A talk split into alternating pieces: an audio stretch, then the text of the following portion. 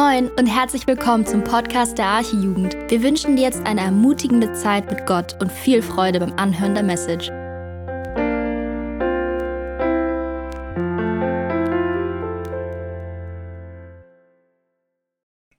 Einen wunderschönen guten Abend von meiner Seite. Ähm, ich brauche mich, denke ich mal, nicht vorstellen. Ich mache es trotzdem, äh, trotzdem nochmal, doch viele neue Gesichter, auch wenn ihr mich jetzt schon ein paar Mal gesehen habt. Ich bin Joel. Ich bin Teil des Jugendteams der Archijugend. Bin schon ein paar Jahre länger hier in dieser Jugend, auch in der Gemeinde. Und ich habe die Freude, heute Fortsetzung zu machen mit dem Kolosserbrief. Und heute wollen wir uns mit dem Thema beschäftigen, dass er, also Jesus, füllt, uns füllt, weil er, also Jesus, Gott ist. Und ich möchte zu Anfang euch die Frage stellen, und die Frage wurde auch die letzten Male irgendwie immer gestellt, aber ich stelle sie nochmal. Mit was füllst du dein Leben? Was erfüllt dich? Was gibt dir Sinn, wenn du dich mal wirklich fragst? Was ist dein, dein Lebensziel? Ich denke, jeder kann diese Frage beantworten Entweder bewusst oder unbewusst. Manchmal ist es uns gar nicht klar, für was wir leben, was unser Ziel ist, worin wir irgendwie Erfüllung suchen. Aber wir leben für etwas.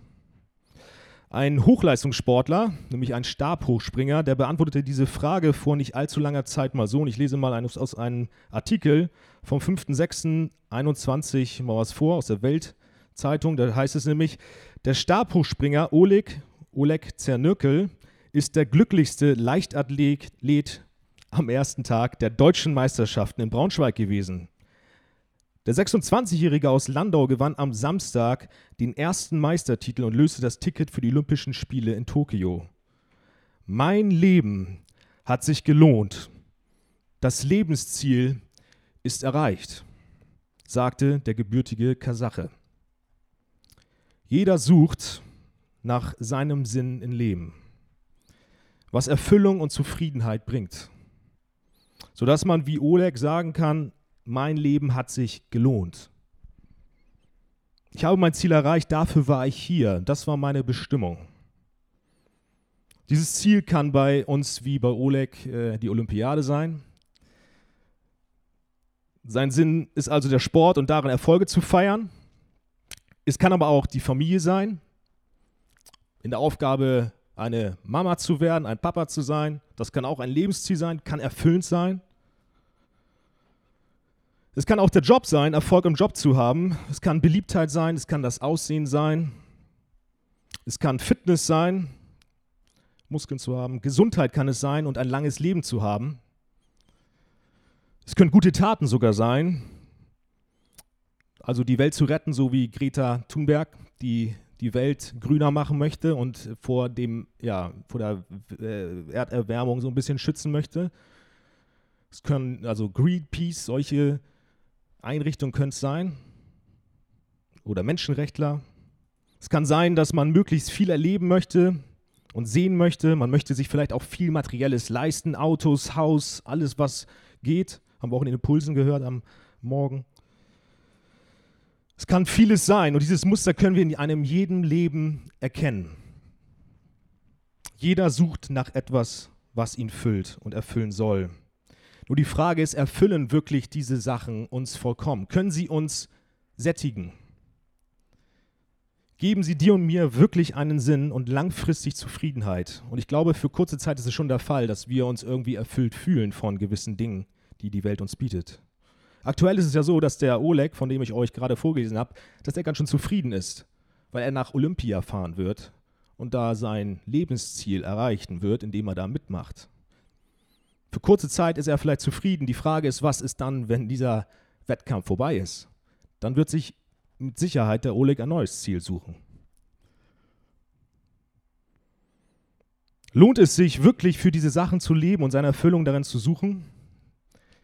Schmerzhaft werden wir feststellen müssen, dass alle Dinge der Welt nicht wahre Erfüllung bringen können, selbst gute Taten nicht. Warum? Weil wir sterben werden. Wir sind vergänglich und damit einhergehend auch alle Sachen, worin wir denken, dass wir Erfüllung davon kriegen können. Auch diese Sachen sind vergänglich, sind nicht ewig. Mit dieser Frage, und da können wir mal die PowerPoint starten, hat sich auch Salomo auseinandergesetzt und kam zu einem folgenden Schluss. In Prediger 1, Vers 2, da sagt der Salomo, alles ist vergänglich und vergeblich, sagte der Prediger. Nichts hat Bestand, ja alles ist vergebliche Mühe. Nichts auf dieser Welt hat Bestand. Was bringen dir sportliche Auszeichnungen, wenn du stirbst? Was bringt es ganz viel für deinen Körper zu tun, wenn am, am Ende dein Körper doch abbaut und du am Ende sterben wirst? Was bringt dir Reichtum, ein Auto und ein Haus, wenn du im Grab liegst? Was bringt dir gute Taten, wenn du stirbst und am Ende das, wofür du dich doch eingesetzt hast, auch vergehen wird? Was bringt der ganze Aufwand? Was bringt die Mühe? Menschen verausgaben sich ihr Leben lang, um für etwas zu leben, in dem sie Zufriedenheit und Sinn finden wollen, um am Ende feststellen zu müssen, dass es doch nichts gebracht hat und umsonst war. Nichts kann dir wirklich einen Sinn geben, wenn es selbst vergänglich ist. Die Mühe für so etwas zu leben ist verschwendete Zeit und eigentlich ist das doch ein ganz schön deprimierender Zustand, wenn wir uns darüber jetzt mal so ein bisschen den Kopf zerbrechen. Und das, durch das Thema heute möchte ich aber zu dem Punkt kommen oder von dem Punkt der Hoffnungslosigkeit wegkommen, von der Sinnlosigkeit des menschlichen Lebens, da möchte ich wegkommen mit euch. Denn ich möchte euch jemanden zeigen, welcher dir und mir vollkommenen Sinn und vollkommene Erfüllung schenken kann. Jemanden, für den es sich 100% lohnt zu leben. Bei dem du niemals es bereuen wirst, dich zu investieren weil es nichts Besseres als ihn gibt. Er, der alles, worin wir Menschen immer wieder versuchen, unseren Sinn zu finden, bei weitem überragt. Ich spreche von Jesus Christus. Und warum er wahre Erfüllung schenken kann, möchte ich dir anhand des heutigen Textes zeigen. Und deswegen lasst uns mal gemeinsam Kolosser Kapitel 1, Verse 15 bis 23 aufschlagen. Und ich schmeiße es coolerweise sogar hier vorne dran. Aber schlagt es trotzdem auf. Und dann lesen wir gemeinsam. Da heißt es nämlich, ab Vers 15, Christus ist das Ebenbild des unsichtbaren Gottes. Als sein Sohn steht er über der ganzen Schöpfung und war selbst schon längst vor ihr da. Durch ihn ist alles erschaffen, was im Himmel und auf der Erde ist, Sichtbares und Unsichtbares, Königreiche und Mächte, Herrscher und Gewalten, ja alles ist durch ihn geschaffen und vollendet sich schließlich in ihm. Denn Christus war vor allem anderen und alles hat nur durch ihn Bestand. Er ist das Haupt der Gemeinde, die sein Leib ist. Er ist der Ursprung allen Lebens und zugleich der Erste, der vom Tod zu einem unvergänglichen Leben auferstand. So sollte er in jeder Hinsicht an erster Stelle stehen. Denn Gott hat beschlossen, mit seiner ganzen Fülle in ihm zu wohnen und alles im Himmel und auf der Erde durch ihn mit sich zu versöhnen. Ja, Gott hat Frieden gestiftet, als Jesus am Kreuz sein Blut vergoss. Auch ihr wusstet früher nicht, was es bedeutet, mit Gott zu leben. Ihr wart seine Feinde durch alles Böse, das ihr gedacht und getan habt. Doch indem Christus Mensch wurde und am Kreuz starb, hat Gott euch mit sich selbst versöhnt Jetzt gehören wir zu Gott und stehen befreit von aller Sünde und Schuld vor ihm da. Wichtig ist aber, dass ihr auch weiterhin fest und unerschütterlich in eurem Glauben bleibt. Lasst euch durch nichts davon abbringen. Keine Macht der Erde soll euch die Hoffnung rauben, die Gott euch durch seine rettende Botschaft geschenkt hat. Ihr habt sie gehört und sie ist überall in der Welt verkündet worden. Mein ganzes Leben steht im Dienst dieser Botschaft sie will ich weiter sagen. Das ist der Text für heute. Und wir wollen uns jetzt mit der Frage beschäftigen, warum sollten wir nur in Jesus unsere Erfüllung suchen? Warum kann nur er uns wahre Erfüllung schenken? Und wir wollen direkt in Vers 15 mal reingucken gemeinsam. Und da sehen wir den ersten Grund. Paulus startet in Vers 15 des heutigen Textes mit einer ganz klaren Aussage, die uns schon die Frage beantwortet, warum Jesus viel besser ist als alles andere und uns wirklich erfüllen kann. Vers 15 heißt es, Christus ist das Ebenbild des unsichtbaren Gottes. Das bedeutet nichts anderes als siehst du auf Jesus, siehst du Gott. Der Jesus ist der Sohn Gottes. So heißt es zum Beispiel auch in Vers 19, denn Gott hat beschlossen, mit seiner ganzen Fülle in ihm zu wohnen. Das heißt nicht nur die Hälfte von Gott oder Jesus nicht so zur Hälfte Gottes, Gott auch nicht zu zwei Drittel. Nein, die ganze Fülle, 100% an Jesus ist Gott. Jesus ist so unglaublich besser als alles andere, weil er Gott ist. Und als Gott bringt Jesus sehr, sehr viele Dinge mit, die ihn so viel schöner als alles andere machen und uns veranlassen, in ihm unsere Zufriedenheit zu finden. Lasst uns den nächsten Punkt mal gemeinsam anschauen. Jesus steht nämlich über der Schöpfung. Jesus als Sohn Gottes steht über der gesamten Schöpfung. In Vers 15 wird Jesus von Paulus als der Erstgeborene, der über der ganzen Schöpfung steht, betitelt. Paulus sagt damit jetzt nicht, dass Jesus selbst Schöpfung ist, weil er irgendwie ein Erstgeborener ist, sondern was Paulus damit deutlich machen möchte, ist, dass Jesus einen Stand oder einen Status wie eines Erstgeborenen hat. Dafür müssen wir kurz ein bisschen verstehen. Im Alten Testament hatten die Erstgeborenen eine besondere Stellung. Sie erbten von allen Kindern am meisten, wurden quasi besonders geliebt und bevorzugt. Und dies ist auch bei Jesus der Fall. Denn er wird vom Vater im Himmel besonders geliebt. Er hat die höchste Stellung vom Vater im Himmel bekommen. Ihm ist alles unterworfen, nichts und niemand ist besser und mächtiger als er. Er ist es, welcher vom Himmel, hera Himmel herab die gesamte Schöpfung, das gesamte Universum regiert, weil es ihm gehört. Und so heißt es zum Beispiel im Psalm 103, 19 bis 22, der Herr hat seinen Thron im Himmel errichtet, über alles herrscht er als König. Lobt den Herrn, ihr mächtigen Engel, die ihr seinen Worten gehorcht und seinen Befehle ausführt. Lobt den Herrn, ihr himmlischen Heere, die ihr zu seinen Diensten steht und seinen Willen tut. Lobt den Herrn, alle seine Geschöpfe, an allen Orten seiner Herrschaft soll man es hören. Auch ich will den Herrn loben vom ganzen Herzen.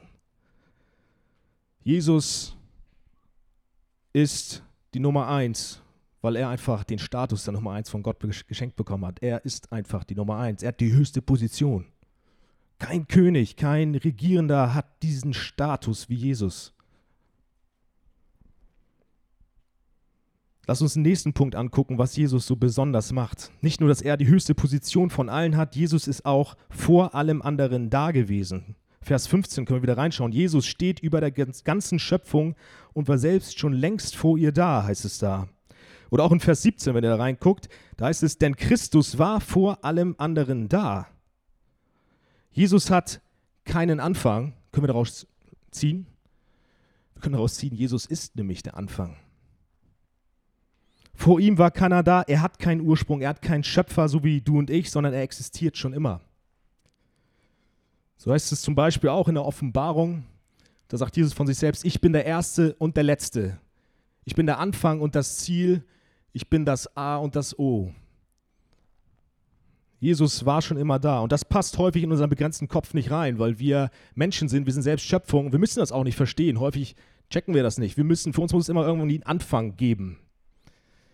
Aber Gott ist nicht so. Gott ist größer als unser Verstand und deswegen, wir können es nicht greifen. Aber das ist auch gut so, weil das macht Jesus so, so viel höher, weil wir das niemals verstehen können. Jesus hat keinen Anfang, Jesus ist der Anfang. Er war schon immer da.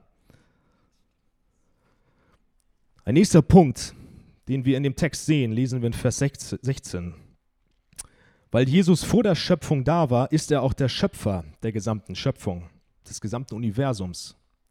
Vers 16 heißt es, durch ihn ist alles erschaffen, was im Himmel und auf der Erde ist, Sichtbares und Unsichtbares, Königreiche und Mächte, Herrscher und Gewalten, ja, alles ist durch ihn geschaffen und vollendet sich schließlich in ihm.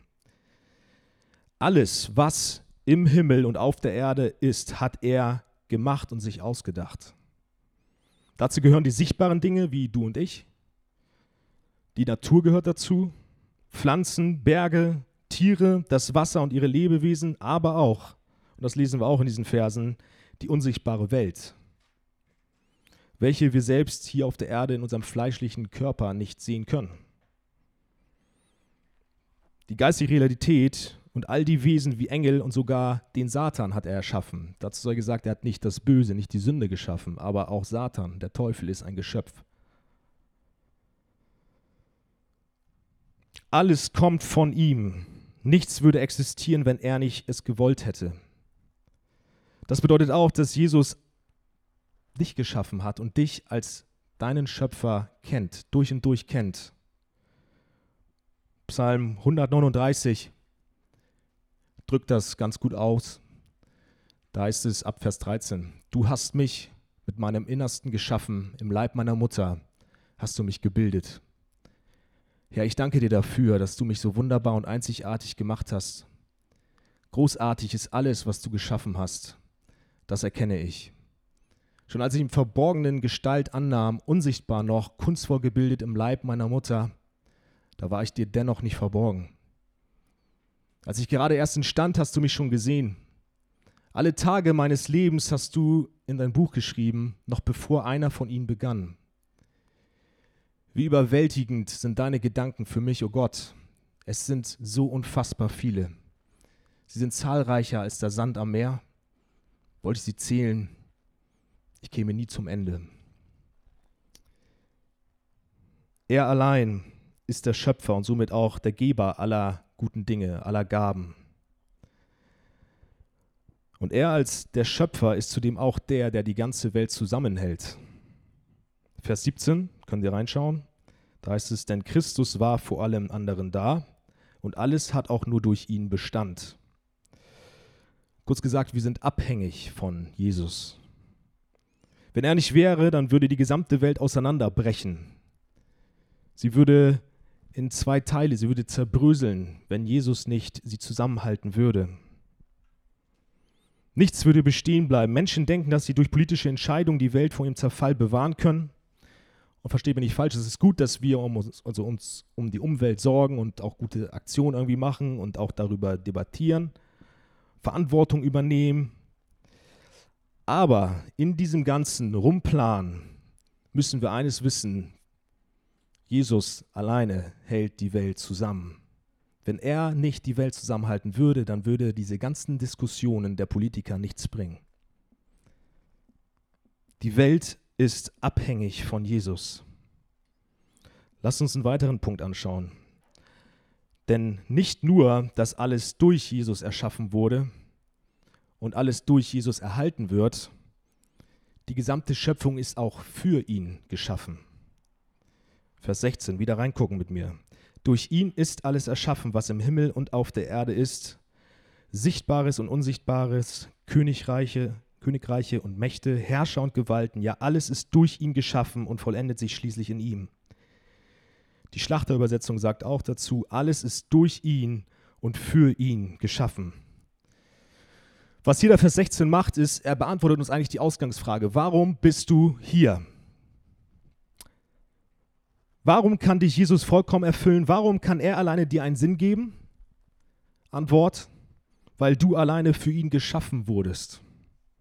Du bist nicht als, aus Zufall hier, nicht durch einen Urknall oder durch irgendeine evolutionäre Entwicklung. Es ist kein Zufall, dass du hier bist, sondern du bist gewollt.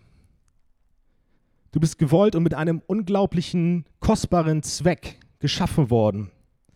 Und dieser Zweck besteht nicht darin, dass du dann für deinen Beruf leben sollst. Es besteht nicht darin, dass du für deine Familie leben sollst, dein Auto oder gute Taten tun sollst, sondern du bist hier. Du erfüllst deinen Zweck, wenn du zur Ehre von Jesus Christus lebst. Dafür bist du geschaffen worden. Gott will dich und mich gebrauchen, damit Jesus Christus verherrlicht wird. So heißt es in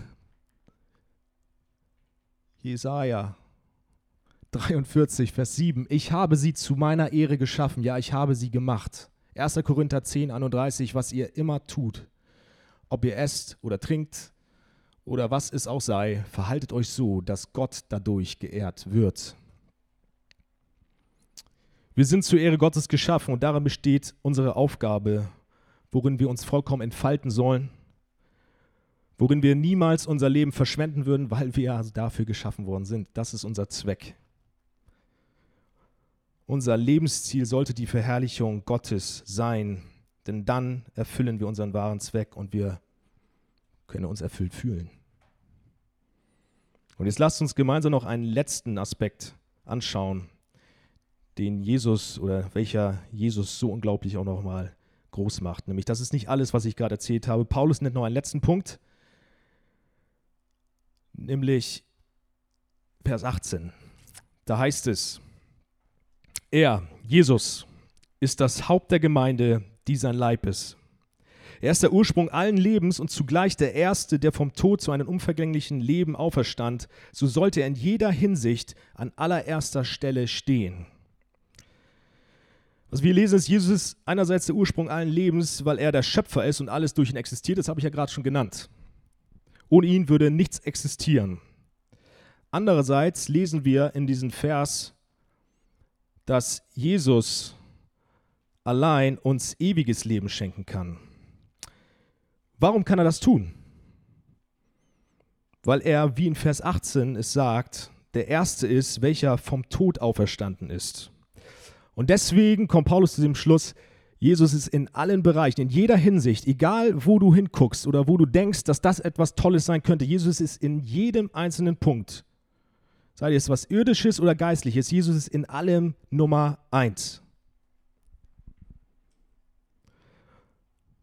Er ist das Optimum, der Beste, unerreichbar. Und da möchte ich jetzt nochmal auf den Anfang meiner Predigt zurückkommen. Ich habe gesagt, dass kein Mensch durch irgendwelche Dinge, die die Welt uns bietet, vollkommen erfüllt werden kann.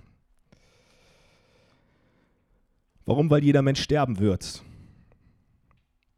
Das ist ein Problem, was wir haben. Denn wir können noch so viel erreichen, es bringt uns am Ende nichts. Das Problem ist, wie gesagt, es ist sinnlos eigentlich. Wir müssen sterben. Das liegt daran, es liegt an der Sünde und dadurch, dass die Menschen, also jeder einzelne von uns, die Erfüllung in anderen Dingen als Jesus sucht. Jeder von uns möchte eigentlich Jesus nicht verehren, sondern möchte lieber irgendetwas anderes anbeten und lieber in etwas anderem irgendwie die Erfüllung finden. Wir wollen ihn nicht vererben, äh, verehren und aufgrund dessen müssen wir sterben. Und sterben bedeutet nicht nur einfach nur nicht mehr da zu sein, sondern in der Ewigkeit oder in Ewigkeit in der Hölle von Gott getrennt zu sein. Denn dadurch, dass wir nicht für unseren Schöpfer leben und unseren, in unserem Egoismus unsere Erfüllung nicht in ihm finden wollen, sind wir Gottes Feinde, wie wir in Vers 21 zum Beispiel auch gemeinsam lesen können. Da heißt es, auch ihr wusstet früher nicht, was es bedeutet, mit Gott zu leben. Ihr wart seine Feinde durch alles Böse, das ihr gedacht und getan habt. Und ein Feind Gottes würde ich nicht so gerne sein wollen, muss ich sagen. Denn ein Feind Gottes wird dafür bestraft werden, was er tut, dass er gegen ihn rebelliert. Das hat ganz, ganz böse Folgen. Es hat eine Strafe zur Folge und die Strafe heißt, wie es Römer 6, 23 immer wieder sagt, wir kennen diesen, diesen Ausspruch, dass der ewige Tod der Lohn der Sünde ist. Ewige Trennung von Gott in der Hölle. Und jetzt kommen wir zum Punkt aber, welcher uns mit am meisten anspornen sollte, unser ganzes Leben auf Jesus auszurichten, welcher uns noch mehr zeigt, dass er allein an allererster Stelle steht, weil nichts und niemand das geschafft hat, geschafft hätte, was Jesus für uns getan hat. Vers 19 und 20, da ist es, denn Gott hat beschlossen, mit seiner ganzen Fülle in ihm zu wohnen und alles im Himmel und auf der Erde durch ihn mit sich zu versöhnen. Ja, Gott hat Frieden gestiftet, als Jesus am Kreuz sein Blut vergoss. Vers 22 geht es weiter auch nochmal was ähnliches. Indem Christus Mensch wurde und am Kreuz starb, hat Gott euch mit sich selbst versöhnt. Jetzt gehören wir zu Gott und stehen bereit von, äh, befreit von aller Sünde und Schuld vor ihm da. Gott hat beschlossen, seinen Sohn Jesus Christus in die Welt zu senden und ihn am Kreuz sterben zu lassen. Er hat sich entschlossen, auf diesen Jesus sein, die Sünde der Menschen zu schmeißen, zu werfen und dann seinen ganzen Zorn über diesen Jesus auszugießen, nur damit wir mit diesem Gott versöhnt sein können. Damit wir Frieden haben. Jesaja 53, Vers 5 heißt, er wurde durchbohrt und unserer Übertretung willen zerschlagen wegen unserer Sünde. Die Strafe lag auf ihm, damit wir Frieden haben. Durch seine Wunden sind wir geheilt. Jesus hat am Kreuz für uns die Hölle durchgemacht, damit wir diese Strafe nicht tragen müssen, damit wir nicht selbst diese Hölle durchleben müssen, sondern frei von Sünde sind und ewiges Leben haben. Und es blieb aber nicht nur dabei, dass er tot blieb, sondern wir haben in den Versen gelesen, es ging noch weiter. Denn nach drei Tagen im Grab weckte der Vater ihn wieder vom Tod auf und bestätigte dadurch, dass er das Opfer von Jesus angenommen hat. Somit ist sein Zorn über die Sünde der Menschen besänftigt, sodass jeder, der an Jesus Christus glaubt, Rettung von seiner Sünde erfährt und nach dem Leben hier, also wenn du hier stirbst, trotzdem leben darfst. Bei Gott. Johannes 11, 25 und 26 sagt Jesus selbst von sich, ich bin die Auferstehung und das Leben. Wer an mich glaubt, wird leben, auch wenn er stirbt. Und jeder, der lebt und an mich glaubt, wird in Ewigkeit nicht sterben. Durch den Glauben an Jesus hast du, hab ich ewiges Leben. ewige Gemeinschaft in der Herrlichkeit bei Gott. Und deswegen können wir zusammenfassend jetzt noch einmal sagen, wenn wir diese ganzen Punkte uns nochmal vor unserem inneren Auge vorstellen. Eine Wahrheit bleibt, eine Sache solltet ihr heute Abend mitnehmen. Jesus ist in allen Bereichen noch einmal die absolute Nummer eins. Unerreichbar, hoch erhoben, besser geht's nicht.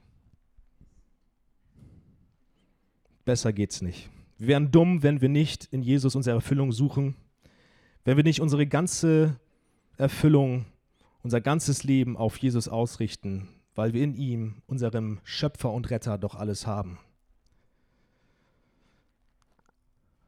Es gibt ein Zitat, da heißt es, wenn Gott oder wenn Jesus alles ist, was ich habe, habe ich alles, was ich brauche. Wenn ich alles, was mir die Welt bieten kann, habe, aber Jesus nicht habe, dann habe ich nichts. Wenn ich aber alles in der Welt verliere und nichts habe, aber Jesus habe, dann habe ich alles. Denn Christus ist genug. Und diese Erkenntnis, dass Christus genug ist, dass Jesus die Nummer eins ist, diese Erkenntnis sollte sich auch praktisch in unserem Leben zeigen, sollte sich praktisch unser Leben oder auf unser Leben auswirken. Jetzt lasst uns wieder mal an den Text schauen, Vers 23, da heißt es nämlich, da sagt Paulus, wichtig ist aber, dass ihr auch weiterhin fest und unerschütterlich in eurem Glauben bleibt. Lasst euch durch nichts davon abbringen, keine Macht der Erde soll euch die Hoffnung rauben, die Gott euch durch seine rettende Botschaft geschenkt hat. Ihr habt sie gehört und sie ist überall in die Welt verkündet worden. Mein ganzes Leben steht im Dienst dieser Botschaft, sie will ich weitersagen. Paulus sagt also, wenn ihr eure Hoffnung, eure Erfüllung in Christus gefunden habt, wenn ihr sie finden wollt in Jesus, dann lebt auch aktiv so. Lebt für Jesus, folgt ihm nach, bleibt fest, bleibt standhaft, unerschütterlich im Glauben, in der Nachfolge und gebt die frohe Botschaft des, des Evangeliums weiter an eure Mitmenschen. Euer ganzes Leben soll für Jesus sein, sagt Paulus, weil wir doch zu dem gehören, der hoch erhoben ist. Es macht nur Sinn. Wir gehören zur Nummer eins. Das Problem ist, dass Nachfolge nicht immer leicht ist. Das ist das, das wissen wir alle. Häufig ist Nachfolge sehr, sehr schwer. Denn Jesus zu folgen garantiert dir nicht, dass es dir immer gut geht hier auf der Welt. Wenn du das vorgedacht hast, muss ich dich enttäuschen. Wenn du Jesus nachfolgst, heißt es nicht, dass du materiell gesehen reich wirst. Jesus zu folgen garantiert dir nicht, dass du immer gesund bleibst und dass dir alle deine Wünsche hier auf der Welt erfüllt werden. Das heißt nicht, das garantiert dir die Nachfolge Jesus, von Jesus nicht. Nein, eher im Gegenteil, mit der Nachfolge kommt Versuchung auf dich zu. Und du wirst um seines Namens willen sehr viel verlieren müssen. Versuchungen kommen auf dich zu, wie zum Beispiel, dass du dich gegen die Sünde entscheiden musst. Zum Beispiel bei der Frage, ob du auf irgendeine Party gehst, obwohl du weißt, dass da konsequent in Sünde gelebt wird und ja, voll Sünde ausgelebt. Ganz schlimm. Versuchung oder eine Entscheidung dagegen, dass du dich der Lust hingibst und irgendwie ein Porno dir reinziehst. Nein, geh zu, zu Drogen zu sagen, zu Süchten zu sagen. Nicht zu lügen, um gut dazustehen. Eine Entscheidung, nicht mehr die Freude in deinem beruflichen irgendwie zu finden oder in schulischen Erfolgen zu finden. Dass du deine Freude nicht mehr davon abhängig machst, dass du irgendwie eine Beziehung hast oder andere Dinge irgendwie hast, die dich füllen. Es kommt Versuchung auf dich zu, dass du aufgrund deines Glaubens Freunde verlieren wirst, weil sie nicht im Einklang mit der Bibel sind. Auch Krankheiten und Verluste können Anfechtungen sein, welche uns herausfordern, Jesus weiterhin zu vertrauen und die Hoffnung in ihm nicht zu verlieren. Nachfolge heißt, sich selbst aufzugeben. All das, was dein altes Leben ohne Jesus ausgemacht hat, hinter dir zu lassen und nun für 100 Prozent nur für Jesus zu leben und in jeder Situation ihm zu vertrauen. Lukas 9, Vers 23 heißt, heißt es, wer mein Jünger sein will, darf nicht mehr sich selbst in den Mittelpunkt stellen, sondern muss sein Kreuz täglich auf sich nehmen und mir nachfolgen. Denn wer sich an sein Leben hier klammert, der wird es verlieren. Wer aber sein Leben für mich aufgibt, der wird es für immer gewinnen. Das klingt im ersten Moment sehr, sehr hart, weil wir müssen der Welt irgendwie hier sterben. Wir müssen unser Kreuz auf, sich, also auf uns nehmen. Aber, auch wenn das mir schwerfällt und ich glaube, ich sage es jetzt nicht aus einem Herzen heraus, dass ich voll davon überzeugt bin, weil ich selbst den Kampf habe, aber ein Christ nimmt gerne eigentlich sein Kreuz auf sich. Ein Christ nimmt gerne sein Kreuz auf sich, stirbt gerne dieser Welt, weil wir erkennen, dass wir mit Christus viel mehr gewonnen haben als das, was wir mit ihm verlieren würden. Das sehen wir auch im Leben der Apostel. Paulus zum Beispiel brannte für Jesus. Vers 23 sagt er selbst, mein ganzes Leben steht im Dienst dieser Botschaft, sie will ich weitersagen. Und wir sehen in der Bibel immer wieder, gerade wie die Apostel am Leiden waren, um des Glaubens willen. Sie wurden aufgrund ihres Glaubens misshandelt, sie wurden ausgegrenzt, sie wurden eingesperrt, ihnen wurde mit dem Tod gedroht. Und sie wurden sogar aufgrund ihres Glaubens und aufgrund ihres Lebens für Jesus auf qualvolle Weise ermordet, umgebracht. Das sehen wir sogar bis heute. Nachfolger von Jesus in der Vergangenheit und sogar heute in Nordkorea zum Beispiel müssen aufgrund des Glaubens, der Nachfolge für Jesus müssen sie sterben. So lesen wir in Apostelgeschichte jetzt mal von unseren Vorbildern oder den, den ersten Christen mal eine Geschichte, zum Beispiel in Apostelgeschichte 5, Vers 33 und dann die folgenden Verse. Da lesen wir davon, dass Petrus und die Apostel vor dem Hohen Rat, also vor der höchsten Institution im, ja, in, in der jüdischen Gesellschaft damals, standen. Und sie wurden dafür angeklagt, bestraft zu werden, dass sie in der Stadt von Jesus erzählt haben. Und so heißt es dann dort in Vers 40, in Apostelgeschichte 5, Vers 40, sie riefen, also der Hohe Rat rief die Apostel herbei und sie gaben ihnen Schläge und verboten ihnen im Namen Jesu zu reden und entließen sie. Und jetzt würde, glaube ich, jeder von uns sagen, ey, wenn ich jetzt von einer so hohen Institution, vom Hohen Rat, geschlagen werde, ey, das kann ich nicht mehr tragen, das ist ganz schön hart. Aber das ist nicht die Reaktion der Apostel gewesen. Wir lesen nämlich nicht davon, dass sie deswegen aufgehört haben, von Jesus zu erzählen und sich von ihm abgewendet haben. Nein, wir lesen in Vers 41 von Apostelgeschichte 5, dass die Apostel voller Freude und mit Stolz erfüllt nach Hause gegangen sind, weil sie aufgrund des Glaubens an Jesus diese Leiden ertragen durften. Es war ihnen eine Ehre, für die Nummer eins des Universums, all das auf sich zu nehmen. Denn sie wussten, Jesus ist genug.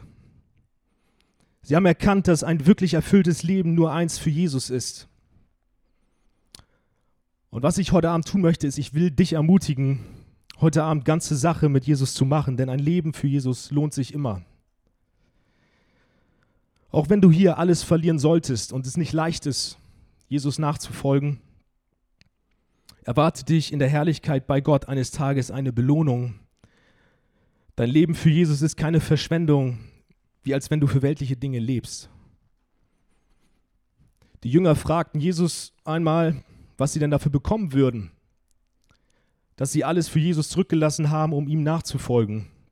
Und die Antwort von Jesus sah anders so aus. Jeder, der sein Haus, seine Geschwister, seine Eltern, seine Kinder oder seinen Besitz zurücklässt, um mir zu folgen, wird dies alles hundertfach zurückerhalten und das ewige Leben empfangen. Viele, die jetzt einen großen Namen haben, werden dann unbedeutend sein. Und andere, die heute die Letzten sind, werden dort zu den Ersten gehören. Wir Christen verlieren viel auf dieser Welt, aber gewinnen durch Jesus alles. Wir gewinnen eine ewige Beziehung zum allmächtigen Gott und mehr Belohnung, müssen wir uns vorstellen, geht nicht. Und die Frage an dich und mich ist nun, für wen nochmal lebst du? Was erfüllt dich? Ist Jesus deine Nummer eins, will ich dich fragen. Oder sind es andere Dinge? Bist du so überzeugt wie die Apostel und folgst Jesus kompromisslos nach, egal was auf dem Spiel steht? Ich will dich jetzt gleich auch herausfordern, dass wir uns überprüfen, ob das der Fall ist. Vielleicht bist du auch hier und du hast Sünden auf die Freizeit mitgebracht die dich belasten oder in denen du auch verharrst, also eigentlich voll dran festhältst und es voll auslebst. Sogar Spaß dran hast. Ich möchte dich einladen, dass heute Abend die Möglichkeit ist, darüber Buße zu tun und dich also abzuwenden von diesem Weg wieder zu, und dich wieder zu Nummer eins, zu Jesus hinwendest. Vielleicht bist du auch hier und glaubst noch nicht an Jesus. Alles neu für dich. Die ganze Freizeit ist irgendwie komisch, weil wir immer von so einem Jesus hier erzählen. Gerade dich möchte ich einladen, deinen Lebensweg, deinen Lebensstil zu überdenken. Denn wenn du nicht deine Erfüllung in Jesus finden willst, dann möchte ich nochmal sagen, dann bist du verloren.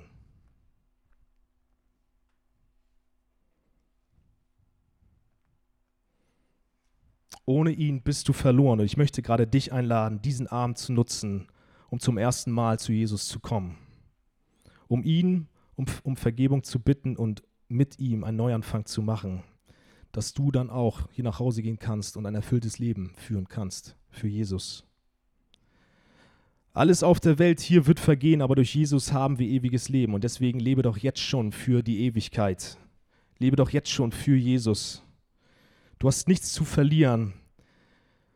Und eines meiner Lieblingszitate ist von einem Missionar namens Jim Elliot. Und damit möchte ich jetzt die Predigt beenden. Dieser Jim Elliot hat nämlich während eines Missionseinsatzes bei Indianern, bei den Aukas, so hieß der Stamm, in Ecuador, dort hat er sein Leben aufgrund des Evangeliums verloren. Er hat einen Riesenaufwand mit seinen Freunden betrieben, hat sich vorbereitet für einen Missionseinsatz, hat die Sprache gelernt, hat die Kultur kennengelernt, hat seine Ehefrau zu Hause gelassen und ist mit fünf Freunden, glaube ich, losgeflogen nach Ecuador, damit die Aukas, die frohe Botschaft, das Evangelium kennenlernen dürfen. Diese Jungs haben alles aufgegeben und fliegen in ein fremdes Land, damit ein Volk, was verloren ist, Hoffnung kriegt, Erfüllung, erfüllt werden kann. Und sie bereiteten alles vor in Ecuador und haben sich angesiedelt nahe dem Dorf der Indianer. Und dann ist immer ein Freund von diesen Jungs losgeflogen mit dem Flieger und hat immer wieder mal Geschenke über dem Dorf der Indianer abgeschmissen, ist mal auch gelandet, um ein wenig Kontakt aufzubauen. Und irgendwann war der Tag da, da ist er dann wieder mal hochgeflogen und hat gesehen, auf dem Weg zu dem Dorf hin, dass sich eine große Gruppe von Indianern von dem Dorf der Aukas zu der Base der Missionare begibt, eine Gruppe. Und er flog ganz freudig zurück zu der Base, landete und er jubelte, er hat sich gefreut, ey, die Indianer, die kommen jetzt endlich. Dafür sind wir hier. Dafür haben wir alles aufgegeben. Jetzt ist der Moment da, wo wir das Evangelium den Indianern bringen können. Damit sie endlich ein erfülltes Leben haben können, damit sie gerettet werden von ihrer Sünde. Das Problem war, dass die Indianer mit Waffen kamen. Und in einem Buch heißt es, circa zwei Stunden nachdem der Kollege gelandet ist, um diese freudige Botschaft seinen Kollegen mitzuteilen, dass die Indianer aus dem Dorf endlich kommen, damit sie das Evangelium hören. Zwei Stunden später trieben die Leichen der ganzen Missionare in dem Fluss neben der Base. Diese Männer haben ihr Leben für das Evangelium gegeben, weil sie für das gelebt haben, was ewig ist. Und so heißt es in einem Zitat, und das ist einer meiner Lieblingszitate, wenn es mal wieder hier klappt. Es klappt nicht, Jungs, mögt ihr mir mal kurz helfen? Danke, Brüder. Der ist kein Narr, also nicht dumm, sondern schlau. Der hingibt, was er nicht behalten kann, um zu gewinnen, was er nicht verlieren kann. Nochmal anders ausgedrückt, derjenige ist nicht dumm, sondern sehr, sehr schlau. Der bereit ist, alles, was die Welt uns bietet, zu verlieren, weil es eh vergehen wird. Und um dafür dann mit Jesus ewige Gemeinschaft zu haben, welche niemals vergehen wird. Und deswegen möchte ich jetzt, dass wir gemeinsam aufstehen und einladen, dass wir jetzt reagieren und uns überprüfen, wie wir zu Jesus stehen. Lasst mich noch einmal beten. Jesus, wir preisen deinen Namen, wir preisen dich dafür, wer du bist, dass du hoch erhoben bist, dass du über allem stehst dass du nur alleine uns Sinn geben kannst. Wir wollen, Jesus, dich mehr erkennen. Wir wollen deine Herrlichkeit mehr sehen.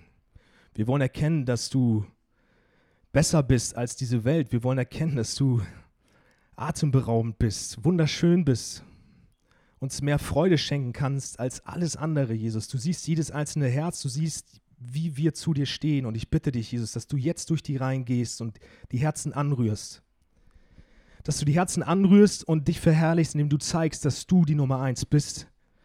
Jesus, breche die Herzen auf, nimm die Sünde weg und zieh du ein. Richte du dich ein in den Herzen der Jugendlichen hier, sodass wir nach der Freizeit nach Hause gehen und in unserem Alltag, in unserem Umfeld alles für dich geben.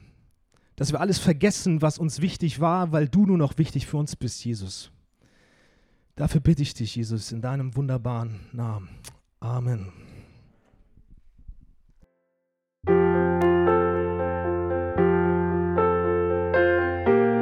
Wir freuen uns, dass du heute mit dabei warst. Wir als Archijugend sind fest davon überzeugt, dass Gott auch heute durch sein Wort spricht und hoffen, dass du ihn durch diese Predigt besser kennenlernen konntest. Weitere Beiträge von uns findest du auch auf unseren Social Media Kanälen oder unter archijugend.de.